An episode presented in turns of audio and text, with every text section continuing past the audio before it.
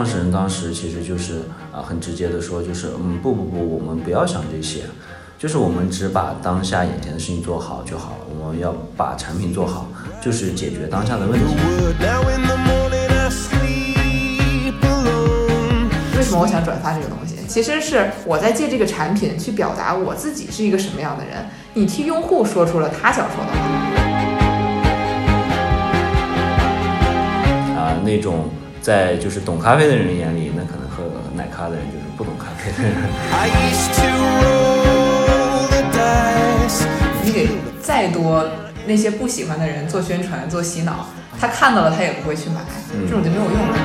Now the old king is dead, long live the king. Hello，大家好，我是 DJ，现在在一家新消费公司做品牌，这是我的搭档 AI 君。大家好，我是 AI 君，然后现在在某厂做产品经理。然后今天呢，大家收听的节目呢叫做《产品相对论》，是一档中文的这个首档冲突类的商业对话节目。哈，这个定位呢，之后有可能会改啊，因为我一开始想的就是，因为我们两个差异比较大，所以有可能会吵起来。但如果吵不起来呢，那我们就会改改一下这个定位啊。对，就像我觉得咱俩今天在这里喝咖啡就挺惬意的，不像要吵架的样子。对对对，哎，对了，说起来，就是你们之前不是也开过一家咖啡店吗？能不能给大家讲讲这个故事？啊，一上来就讲故事，OK 啊，就是啊、我们是大学的时候，大学的时候几个小伙伴啊、就是有一个非常好的机会啊、在这个啊、北京的一个非常有名的地方开了一个咖啡厅，然后周边呢有很多的学校。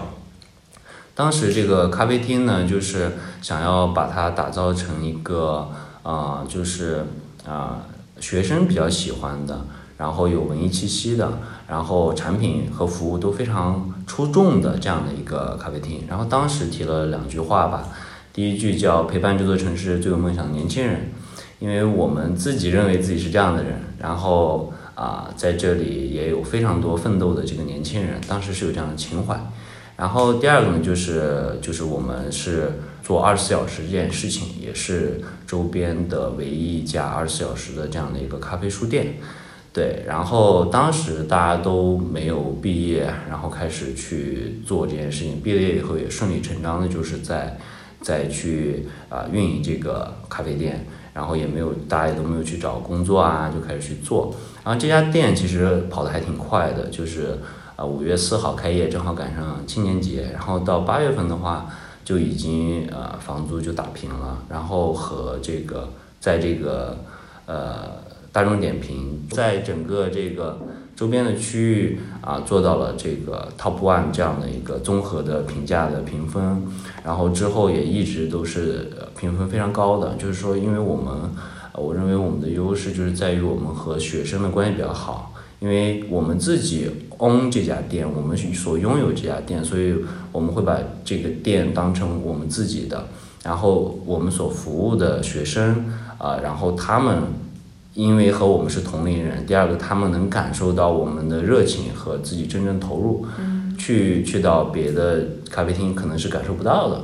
对，所以大家会愿意来。然后学生其实对咖啡厅的需求是很很强的，因为上自习嘛，因为要有大量的时间需要去学习，然后学校里面可能没有地儿，对吧？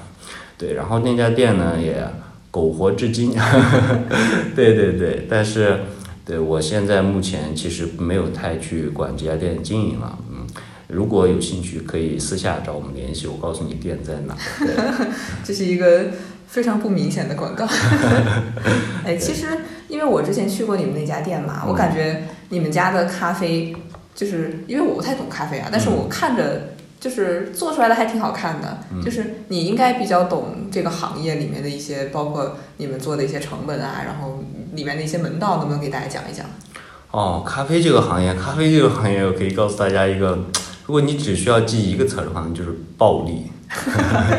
不是那个 violence，对 violence 那个暴力，而是它是一个非常呃，就是溢价非常高的行业。为什么这么说呢？就是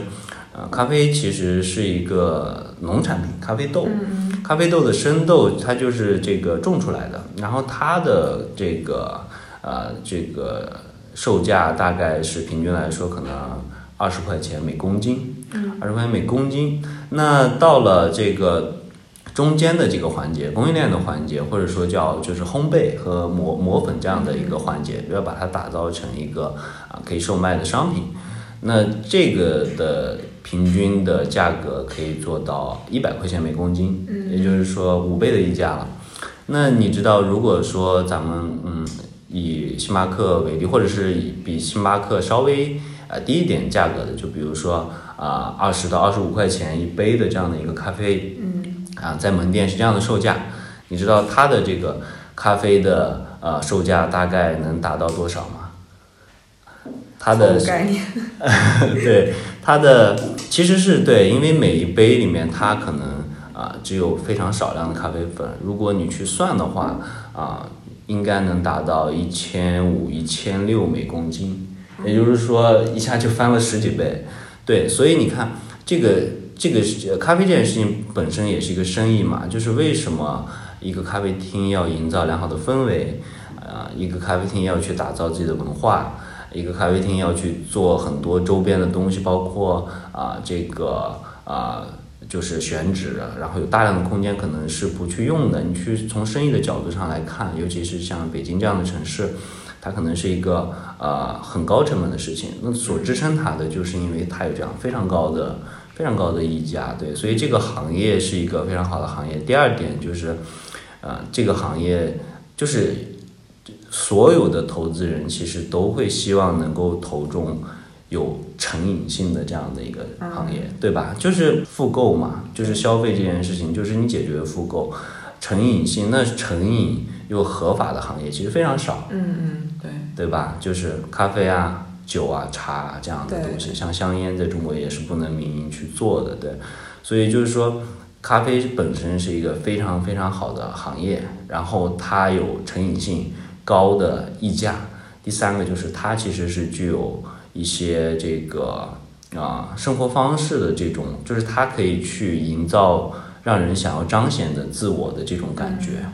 对吧？因为咖啡一直在，尤其是在我们的心目中，其实，呃，像比如说星巴克，它在美国它的售价可能也就是三美金左右，两三美金，嗯，但是在国内就会更高，三十多块钱。为什么？就是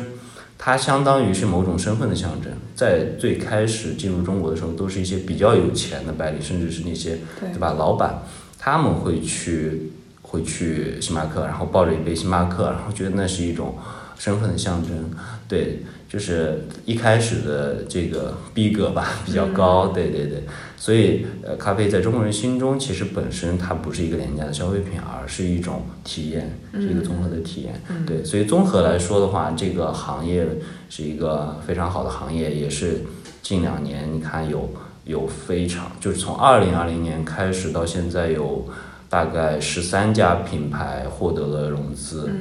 对，所以说明它是很热的。然后有五家去拿到了过亿的融资，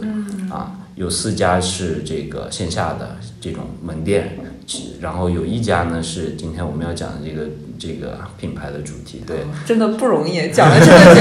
终于我们的主题出现了。对对对，就是没想到我竟然能找回来，对对，就是三顿半啊这家公司，对，好，那那我们下面还是回到主题啊，聊一聊我们今天主要要聊的这个品牌，叫三顿半。嗯，它呢是这个二零一八年啊开始在这个下厨房的 APP 去推出了它的这个咖啡，然后当时呢很快呀，这个它的这种产品啊就成为了天猫国产咖啡的 Top One。它发展呢真的是非常迅速，然后到二零一九年啊就登顶了这个天猫的咖啡榜首，超过了这个老牌的啊劲敌雀巢。那它为什么这么牛逼呢？就是有一点很重要的啊，就是它的产品做得很好，它是使用了这种冷萃提取的技术。它呀，很多的这种其他的传统的厂商啊，他们都是在这个二百度的高温环境下，然后用这种小于一个小时的这种快速的方式把咖啡提取出来。但是呢，三顿半啊，它用的是这种低温冻干的技术，在这种低于十八度的超低温环境下，用超过二十个小时的时间来把这个咖啡冻干。然后啊，它这个咖啡呀、就能够大大的保留咖啡风味，而且它的粉末很细。然后啊，它还有一个特点啊，就是，嗯，很多尤其男生啊，可能不太懂女生的口红啊，今天看涂的跟昨天的差不多是吧？但其实呢，它是有这个色号的差别的。这个三分半啊，就借鉴了这个理念，它的咖啡呢也是有色号的区别的。你比如说它的零号就是三顿半最好的咖啡，我们叫做精品合作的这个款。那你如果想喝到它最好的咖啡，就去买这个零号。其次呢，它还有从这个一号到六号，分别代表了这个烘焙程深浅的这个程度。你像我就是一个对于咖啡不是特别了解的人，哎，但是我看到它这个号，我就能非常快速的区分出我到底需要哪一种咖啡。哎，说到这个，我我突然想起来一个小故事，可能大家没有听说过，就是呃，不知道大家有没有体验过三顿半的那个小程序？对，它的页面非常的简洁，然后非常的酷，对吧？就是，但是这个小程序，呃，它当时是找了一家这个呃设计咨询公司，叫 ICO 这样的一家公司，呃，我也是听到这个 ICO 的这个呃品牌负责人他所讲的，就是当时呃这个三顿半的创始人找到他，就说想要去为了这个返航计划，待会儿咱们会去讲返航计划哈，就是现在先呃就是靠一下他，然后返航计划呢。需要大家去从线上去做一些呃，需要一些这个线上的一些操作，然后呃找到这个 ICO 以后，就是 ICO 的这个呃这些团队，他们就会觉得，那我一定要想啊，接下来要怎么办啊？比如说会员积分体系啊，比如说啊、用户增长的策略啊，比如说接下来我们要有一些商业模式的嫁接啊，就是非常的，其实是非常呃正规的这样的很专业的这种做法。但是，啊，三顿半创始人当时其实就是啊很直接的说，就是嗯不不不，我们不要想这些，就是我们只把当下眼前的事情做好就好，我们要把产品做好，就是解决当下的问题。就这个还是挺挺让我出乎意料的。我觉得他的这种逻辑并不是一个纯商业的逻辑，或者说他并没有完全计划好未来要做什么。对吧？但是他把目前的事情做到极致，然后他可以为接下来的事情去做准备。我觉得这是一种啊、呃也是能够给大家一个参考的这样的一种。对我觉得这个创始人还蛮独特的。对，嗯嗯嗯。好，那接下来我们讲这个返航计划。刚才说的这个返航计划，它就是，呃，三顿半其实是创造了一个宇宙，叫星球宇宙，就是呃，大家应该知道这个世界上有两个宇宙非常有名，第一个是漫威的，对吧？漫威宇宙它有一个自己的宇宙，然后有非常多的英雄，然后第二个是 DC，DC 的宇宙，它也有一套自己的逻辑和这个背景这样的。当然，我们现在是把这个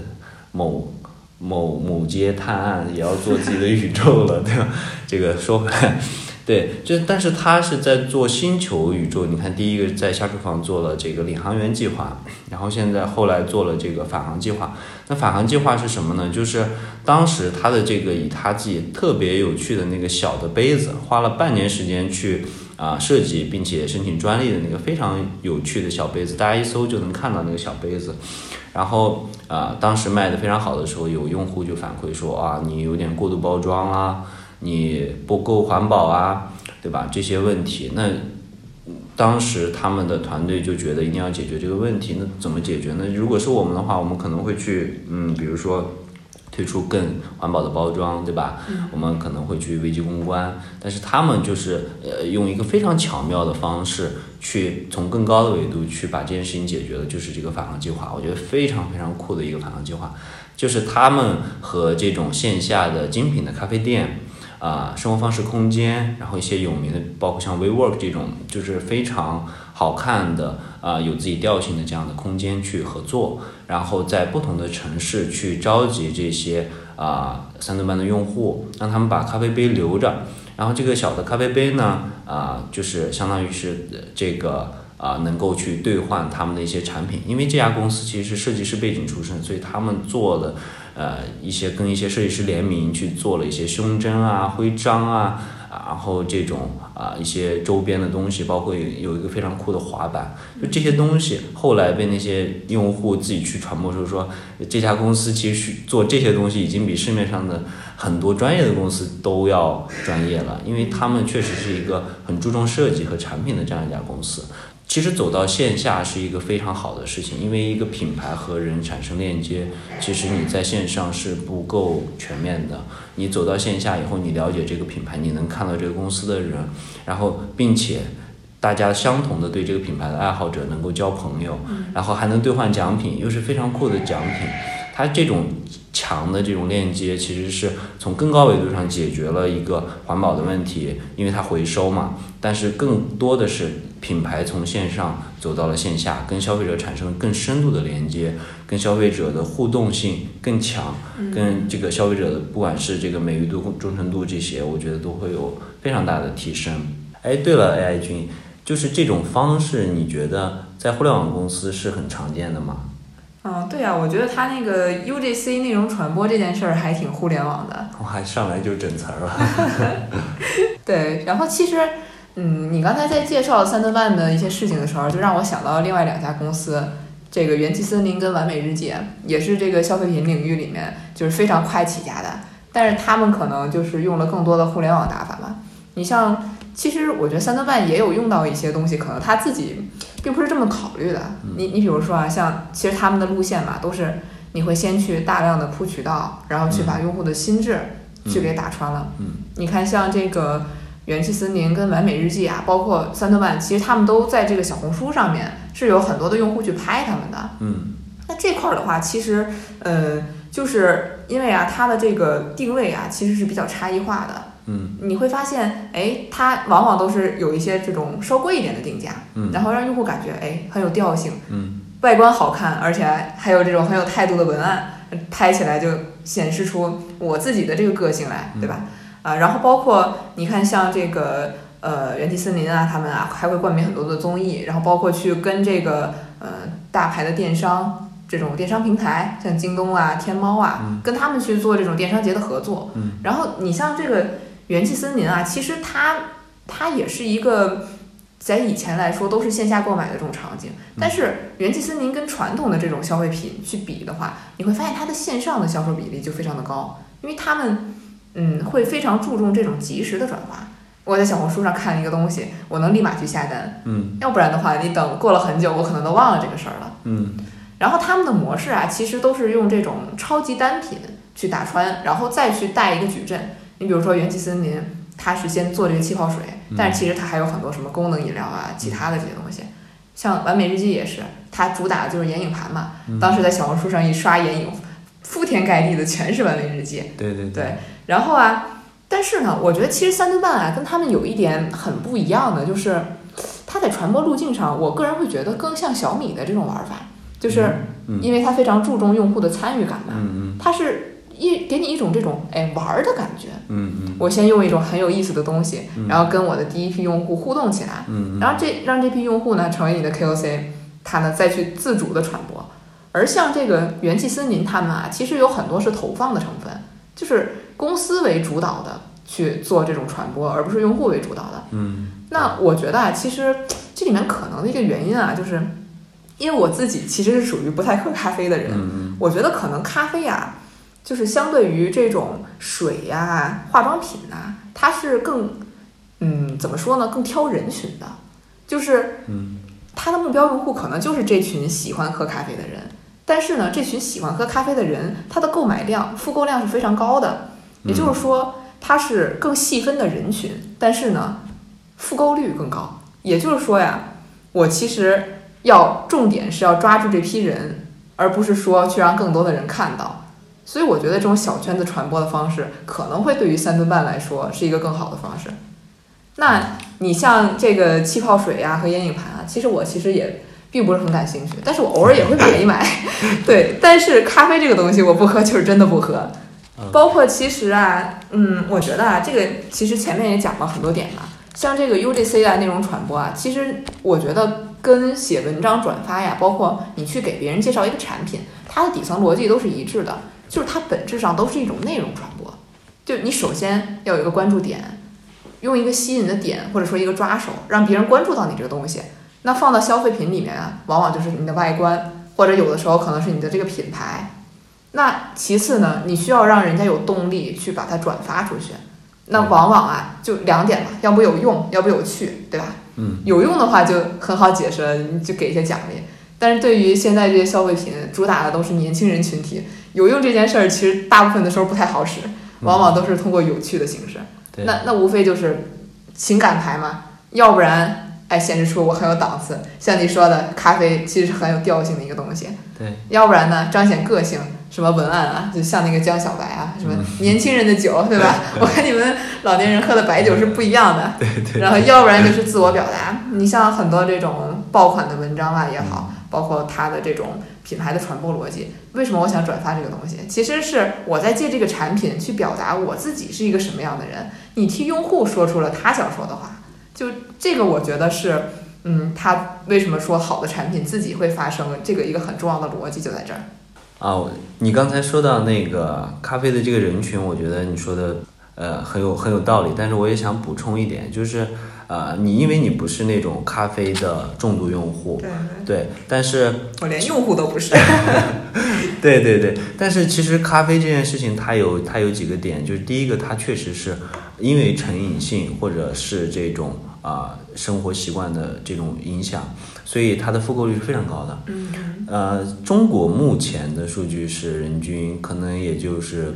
六到七杯、七到八杯这样的一个水平，但是像日韩的话，其实人均已经达到了啊、这个两百杯左右一年。对，像欧美的话是三百六十五加杯一年这样的一个水平。对，所以说一天就是咖啡续命嘛，就是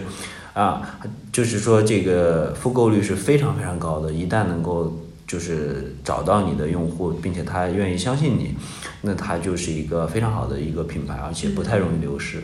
那这个就比如说像星巴克，你去到一个陌生的城市或者出国，你想要喝一杯咖啡的话，你可能如果有星巴克和别的选择，你可能会去星巴克，对吧？就是因为你认它，当然你不是这个人群啊，但是因为我可能会认同他的一些理念啊、人文关怀这样的一些东西，那我会觉得他是值得信赖的一个，嗯，起码是一个靠谱的选择。嗯对，然后咖啡这个圈子还有一个就是，其实喝咖啡的人其实都认为自己是一个比较有生活追求，或者是啊讲点生活情调的，对吧？这也是为什么你看像上海出了那么多精品咖啡店，就是上海人比较小资嘛，对吧？然后呃，所以说其实咖啡是能够去影响别人的。中国目前的咖啡的增长每年应该有十二到十五吧，我不确定这个数字是否精准，但大概就是它其实是在一个快速增增长的这样一个阶段。对，然后呃呃，第三个就是咖啡这个呃，喝咖啡的人其实也是有鄙视链的，对，就是说嗯，我们所看到的大家喝的比较多的是拿铁，嗯啊，就是那种奶咖，但奶咖可能是在呃咖啡鄙视链的大概是中中上这样的一个水平，对，啊、第一个就是就是嗯、对咖啡极致有追求的人，然后生活条件也不错的，那他可能会去去喝这样精品的这样手冲咖啡，嗯对吧？然后它的那个呃味道呢，就会非常的呃浓烈，或者是一般的人可能接受不了的那样的口感。然后第二类呢，就是就是大家很常见的美式。其实美式是很多就是比较懂咖啡的人会去喝的，因为他能喝出这个豆子的味道，嗯喝出这个咖啡师的水平，喝出这个机器的这个啊、好坏。对，然后第三就是奶咖，因为咖啡里面加了奶以后，咖啡本身的味道就不会差，嗯对吧？或者是你加一些糖啊、糖浆啊，或者是一些各种各样的去混搭，就本身咖啡的味道会受到一些影响。那啊、它就变成了更偏向饮料型的，而并不是那么功能性。然后啊、那种在就是懂咖啡的人眼里，那可能喝奶咖的人就是不懂咖啡的人，对。然后呃，第三呃，再再往后的话，可能就是这个像挂耳这种咖啡。对挂耳咖啡可能，然后再最后可能是这种啊、速溶类的，还有包括像即饮咖啡，即饮咖啡是一个不就是不小的一个市场，对，因为呃像你看星巴克也有，就是你在便利店买的那种瓶装的咖啡，对，它也是一种方式吧，但它和速溶咖啡一样，都是在这个鄙视链最底层，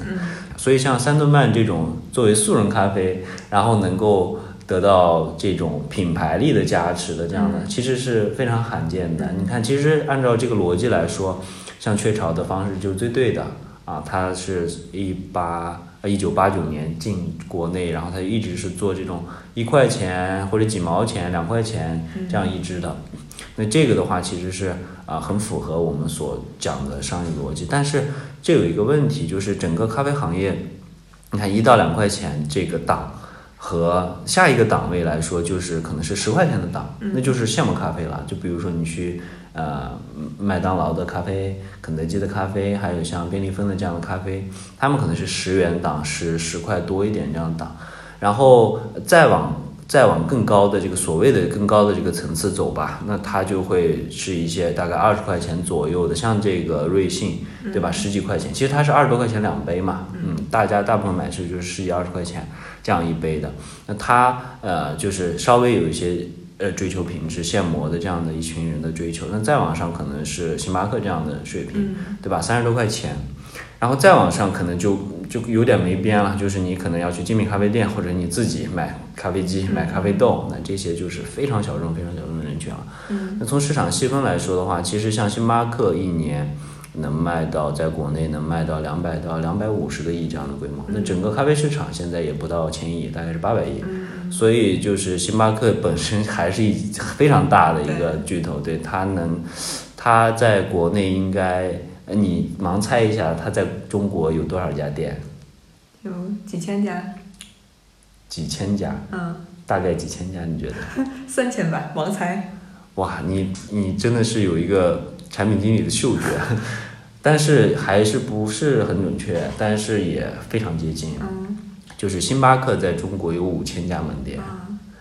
然后在上海有超过九百家门店，嗯然后上海也是全世界拥有星巴克最多的城市，对，像北京的话有五百家左右，然后像广州、深圳大概是五百家，所以它大部分其实是开始在往线那个二三线、三四线城市去走的，对，就是说它的这个整个的。也是在去辐射更多的咖啡的潜力的这样用户，所以这整个市场确实是呃，就是在在往上去增长。你刚才讲的那个咖啡鄙视链的时候，就让我想起来一件特别有意思的事儿。嗯因为我之前在德国交换的时候，因为我不喝咖啡嘛，然后我去那个柜台的时候，我就跟我就问他们，嗯我说你们有什么喝的除了 coffee？然后对方说我们有 latte，有卡布奇诺。然后我心想，这不都是 coffee 吗？对，就是因为他们后来有人跟我讲嘛，就是像卡布奇诺呀、什么这些，其实它是在咖啡里面加奶嘛，根据加奶的那个比例不同，然后它有不同的名字。对于国外人来说，它其实就是不同的品类。但是对于我来说的话，他们都叫咖啡。对对对对，那我们还是说回来啊，就是你能不能以三顿半为例，给我们大家讲一讲，就是做品牌一个基本的要素有哪些呢？啊，这个话题超大，就是，啊、咱们就是相当于在说消费品嘛，对吧？然后我个人觉得做品牌的有有非常多的说法啊，就是说你要有个好名字啊，你要有独特的视觉锤啊，你要有啊、就是啊、大量的去铺渠道也好，还是说你要啊、这个特别会讲故事。但我觉得啊、做品牌这件事情就是最好的一种方式吧。就是能够成为品牌的一种方式，就是你能够开创一个新的品类，啊，并且成为这个品类的代言人。对，这是这这个其实是一个就是做品牌，我认为是最好的一种方式，因为你在一个相对竞争比较激烈的市场里面，其实是啊，第一个利润率不是很高，第二个肯定有巨头，或者是说你就算是有幸排在前面，那也是陷入到一种厮杀的状态。嗯但如果你能够找到一个市场的切入点，去啊切到这个市场里面，成为一个新的呃一个小的蓝海市场也好，或者是一个更大的市场，你能够先做，并且让消费者知道，那你就会成为这个呃细分市场的代言人。那你之后的议价权也好，你的竞争实力就整个是呃完全不一样的一种状态。说到三顿半的话，其实它就是这样的一个，在我在我看来，它就是这样的一个代表，就是传统的那个咖啡。呃，咱们刚才也讲，就是呃，速溶的是大概一一块两块钱，然后你再往上走就是十块钱以上的。但是其实整个速溶咖啡的市场，其实在中国其实是非常大的，大部分人其实没有，啊、就是说白了就是一杯饮料，那我为什么要花十几二十块钱、三十多块钱？对，它更多的是一个非常日常的，就算你爱喝咖啡，也是非常日常、非常廉价的这样的一种啊、选择。但是随随着咱们现在这个消费升级嘛，对吧？然后啊呃新的这种品牌，大家是需要的，或者是说大家是想要有一个没那么 low 的一些选择，但我又不想花那么多钱，那所以这中间有一个档，就是在一到两元到十块钱这个档位中间。呃，就大概是三到八块钱这样一个档位，三顿半就非常好的切入到这个档位里面，因为首先它是速溶咖啡，它是速溶咖啡，所以它呃不用去承担租金啊，不用去开门店啊，不用那些成本，对。但是呢，他叫自己叫什么叫精品速溶咖啡，对吧？他有一个非常有意思，就是他那个粉末，如果你第一次去喝的话，啊，我我我这样给他打广告，他会给我钱吗？就是对，他是非常让你惊喜的一点，就是一个一杯普通的冷水，一杯普通凉白开，然后你把它的那个咖啡粉末倒到里面以后，你不用任何的搅拌，你甚至不用摇晃，几乎吧，咱们为了广告法的符合，就是三秒钟以内，它会自动的就全部溶解掉。对，它是一个非常强烈的视觉的一种冲冲击，其实，所以它也是因为它的技术上来说，它有更高的这个追求，所以它能达到产品上这样的一个核心的一个差异。但其实现在其实别家也是能做的哈，就是类似的这样的一种。一种方式，但是它是先切到这个市场来，并且让用户快速知道的啊，就是呃它的价格大概是五六七八块钱这样的一个档，但是呢，第一个它不像雀巢那种包装，它的包装很有辨识度，很漂亮，对吧？咱们看到那些他们做放养多肉啊，或者做成钥匙扣啊，它是一个可以去表现自己。表达自己的，你不会挂一个 这个雀巢的那个小纸条儿，对吧？对对对，对，所以就是说它本身的这个调性会比那个要高一点。第二个，它的成本其实也没有那么高，嗯，对吧？它首先口感好，它的口感我认为是能够达到二十元档位的这个咖啡的口感的，嗯，对。然后，但是它的价格还是在几块钱，而且它很方便，嗯，它很方便，非常符合当下人的这个需求，就是你去到，你比如说你出去郊游，但是你每天都要喝咖啡，或者是说，对吧？你你开车，或者是就是日日常办公啊，或者是你周围周围没有咖啡店，或者是外卖不方便，就是种种这样的呃原因，它是一个非常好的一种选择，而且啊。就是你在互联网上能够看到的，大家所彰显的，它是一个非常酷的，它非常适合去拍照，对吧？它非常适合去表达。然后说到这个特性来说，就是它因为定义了这个精品速溶咖啡这个名字，它就成为了这个名字的代言人。嗯啊，就就是在速溶咖啡、普通速溶咖啡和呃这种现磨咖啡、普通的现磨咖啡中间的一个档位。然后，但它是精品的。啊，精品就代表好嘛，消费升级嘛，对，然后这个呃，所以它就是呃，这个成为了这个精品速溶咖啡的提出者，也成为了这个品类的代言人，那他就可以去定价。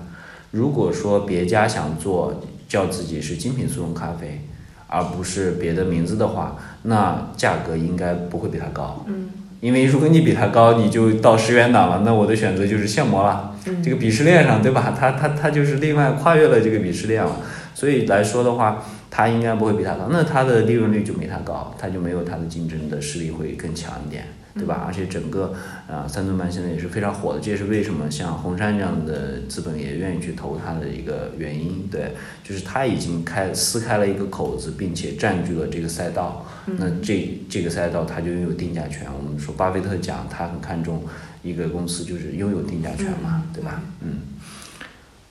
做品牌这件事情，我觉得就是如果你能够有幸找到一个市场切入点，并且能够啊杀进去，成为这个品类代言人的话，那之后的话，其实啊就是三件事儿，这也是我所就是通过某一个非常厉害的一一个人，我觉得他总结的非常到位的三件事。第一个呢就是啊卖东西，就是你你你你你首先你得卖卖掉东西，对吧？就是 IBM 有一个品牌公式叫品牌等于业绩加传播，就是你首先你要能卖掉东西，就是商业上是成立的啊，它是一个非常好的商业模式啊。然后你通过渠道也好，还是你通过直营也好，还是通过怎么样的方式，你能够卖掉很多的东西，你的现金流会比较好。第二个呢，其实是讲故事，讲故事又是三顿半非常擅长的一个东西，对吧？它有它的这个啊、星球的宇宙啊，然后它有这个就是它它的这个呃鸟的这个故事，这个鸟的这个故事不知道大家听过没？就是它的 logo 是一只鸟，嗯这个鸟呢，然后它的这个品牌的名字叫 Saturn Bird，对吧？叫土星鸟。但是这个 Saturn Bird 你听起来就很土，对吧？对，然后这个，但是它的中文翻译非常有意思，叫三顿半，嗯就是三餐之外的半餐啊，啊，就是你感觉非常有意思，对吧？它很有一种调性，好像是我生活的一部分，又是非常重要的一部分。然后，但是我又不会替代掉我原本的生活。嗯然后它的这只鸟，其实他讲了一个故事啊，我不知道是不是真的，就是他们当时创始团队在那个去商量这件事情要怎么做的时候，然后有一只鸟飞到他们的那个办公室里面，嗯然后那只鸟呢受伤了，然后就是感觉快不行了，然后那个啊、其中有一个这个联合创始人就就是说把它带回去试一下，看能不能救活。哎，结果后来这个鸟活了，然后他们就觉得这是他们的品牌，也跟他们的品牌一样，就是两个主题，一个是自然，一个是爱。啊，就是他们会把自然的这些东西啊，这种风味也好，或者是，嗯，就是这种很天然的这种东西，健康的，对。然后第二个就是爱，就是他们对于用户的爱，对于设计的体验的这样的爱，对，去融入其中。就我觉得他们为什么会讲故事呢？就这个故事讲出来，第一个它很动人，嗯虽然挺老套的，但是非常动人。第二个就是它特别容易让人记住，不会忘记，因为就是你讲品牌故事，一般来说，呃咱们就讲这个套路哈，就是品牌故事要怎么讲啊？大家如果有需求就可以听一下。就是我呢，一开始呢，这个呃是一个怎样的生活，我去描述，然后呢，我突然就是遇到了一个问题，然后呢，我想要解决这个问题，这个问题特别大，然后我因为我的初心也好，我因为有什么什么我看到了什么，或者是因为某人教了我什么，然后我就克服了这个问题，然后我就要做这件事儿了。大部分的品牌故事都是这样的，嗯，也像这个好莱坞的这个英雄之旅也好，或是吧，就是它是一个这样的一个逻辑，但是大家看多了也会觉得无聊，就是你做这些跟我有什么关系呢？对吧？但是如果是这样一个鸟的故事，哇，好动人啊，对吧？它是一个非常非常温馨的这样的一个故事，对，所以我觉得这会讲故事也是非常重要的。但这个故事不只是品牌故事，就是他讲的领航员计划，因为他的 KOL、KOC 是这种领航员，给人一种非常好的成就感，那我就愿意去做这件事，我帮你去传播，对吧？当然中间是有一些交易哈，然后这个呃返航计划，就是我的这些星球杯出去了，我要回来。啊，就是一个，它是一个非其实非常简单的故事情，但是讲了一个非常美妙的故事，让人觉得哇，这才是生活啊，这才是我们应该 追寻的东西，而不只是每天日复一日的工作。对，所以我觉得他他这个团队就是你说他是故意设计好的，或者是一开始就想好，我并不认为是这样的。但是他们确实会让这件事情变得更有新意、更有梦幻的这种色彩。对，所以这个公司可以讲是一个非常会讲故事的这样的一个品牌。那第三点就是搞事情，搞事情也是去建立品牌的一个非常重要的点，就是你得不停的刷脸，嗯，你得不停的出现，你最好让人觉得有有创意。所以他现在在做各种的品牌联名啊，你看所所有的品牌其实都在做联名，就是有这个道理，就是这破圈儿。第二就是我不停的刷脸，我不是以之前的方式，因为现在大家没有什么品牌忠诚啊，其实就是你我把你忘了也很容易，对吧？就跟谈恋爱一样，就是对 现在的整个节奏都会很快，就是嗯，就是不太容易。如果你不出现，那我可能就会很快把你忘掉。所以要不停的搞事情，要破圈。那这个中间，如果是说还能有更更多的这个业绩收入或者是传播的，那是最好。但是所有的品牌都在搞事情，对，建立品牌营销，大概我觉得就去做品牌这件事情，可能也就这三件事情，我觉得是非常非常重要的。对对对，但前提最重要的，我认为就是你能够识别市场机会，最好是能够切到一个新的品类里面，并且去代言这个品类。那其实现在就是，呃，就是你刚才说品牌怎么建立品牌这件事情，那其实啊、现在就是新消费里面有两种这个说法，就是说啊、有的呃创始人特别擅长去讲的一个故事，就是我要做最好的产品。嗯啊，一般来说不会有人说我要去做最好的营销，对吧？没有人会喜欢被营销，但是有很多人说我们要打造一个非常好的品牌。嗯对，那你认为你怎么看待这个产品驱动或者是品牌驱动这件事情？哪一个可能会更加重要，或者是说他们啊、就是适合什么样的企业？嗯，我觉得就是首先要看它的品类是什么。嗯你比如说有一些这种像我刚才讲的嘛，它就是适用的人群很小，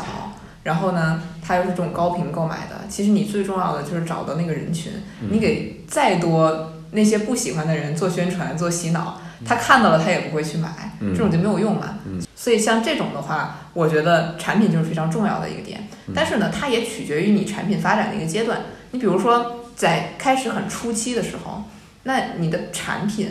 可能是会给你带来第一波用户的，然后你可能在中间的某一个阶段需要把量级扩充起来，让更多的人知道你。那在这个阶段，可能品牌会比产品更加重要。所以我觉得，其实从整体来说，肯定是产品跟品牌两个事儿缺一不可的。那取决于它的品类和它的发展阶段，在某一个时期，可能某一项会比另一项更加重要一些。嗯嗯，我基本我基本赞同。虽然我们定位是一个吵架的节目，但是到目前也没有吵架。但是确实我有一些呃不太一样的一些想法。嗯嗯就是你刚才说的这个，其实是呃，就是大家可能也都是比较赞同的，就是它是不同的阶段。但是呃，就是因为我自己去做品牌，我会觉得呃，品牌是贯穿始终的。嗯第二个就是品牌是最重要的。嗯嗯，为什么这么说呢？就是嗯，就是有一句话叫叫啊、企业的核心经营成果在企业外部啊，那这个核心经营成果其实就是品牌。嗯就是消费者心，就是你的经营成果，并不是你的产品，也不是你的渠道，对吧？可口可乐，对吧？他说三，他的他的工厂被烧掉以后，三个月他就能重建，就是因为他有这个品牌，在大家的心目中，他有一个呃一致的或者是一个独特的形象，嗯对。然后呃，所以做做产品也好。啊，还是去做营销也好，或者是怎样，它其实都是在塑造这个品牌。对，哎，你说到这儿的话，其实我正好想到一件事情啊，就是我觉得品牌跟营销其实还是挺不同的。就在你刚才说的过程当中，我想到了这件事儿，嗯就是品牌吧，它其实是产品加营销的。就是你如果没有产品，你去营销的话，那叫传销。然后如果你只有产品，然后不营销的话，它嗯自然就是就是怎么说的？那句话叫“墙内开花，墙外不知”嘛，对吧？对对对对对。所以说，其实品牌就是你既要有这个品，又要有这个牌。嗯对，嗯嗯，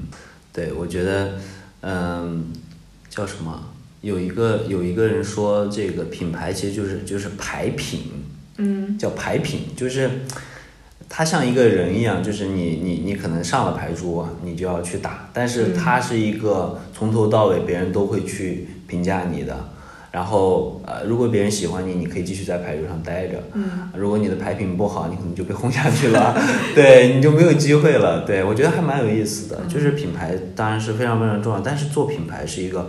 非常非常难的事情，嗯对吧？就是呃我我倒是不敢说品牌能够完全代替产品，因为产品本身，呃，不管是消费品，现在其实大家越来越同质化的这个过程中，大家很多去去打造品牌，但我觉得真正的任何一个行业，其实都应该是由技术或者是科技来去驱动一部分的。那在产品的创新程度上，在产品的工艺，在产品的这个呃各种各样的这个呃方式上，就是现在的很多公司其实是做的可能没有那么好的，所以他会去强调品牌。嗯就是我们人人都觉得品牌是对的这件事情的话，那其实呃那谁去做好产品呢？嗯对吧？所以产品本身是呃非常重要的，而且它是如果你去做极致的产品，比如说苹果，比如说戴森，比如说早期的特斯拉，对吧？那你就去定义了一件事情，那你完全不用说任何的话，你不用去做营销，你不用去做品牌。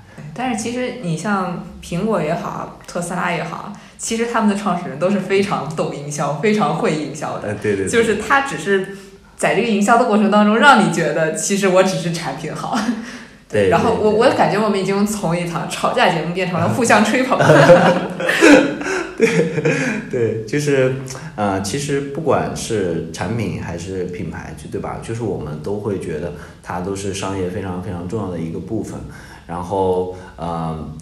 没有人会去，还是那句话，就是没有人会去吹捧自己特别会做营销。对但是大家也要非常谨慎，就是天天讲自己产品好的人，他的产品不一定好。对，啊，就是对，就是要去更多的层面去了解这个产品也好，去了解这个品牌，然后要去看自己真实的这个体验，试过了才知道，对吧？愿不愿意买是我的事情，消费者会用人民币去投票，嗯，啊，所以这件事情就是我们还是就是追寻自己的内心。第二个就是啊，以自己的这个体验为标准，啊不要受太多的干扰。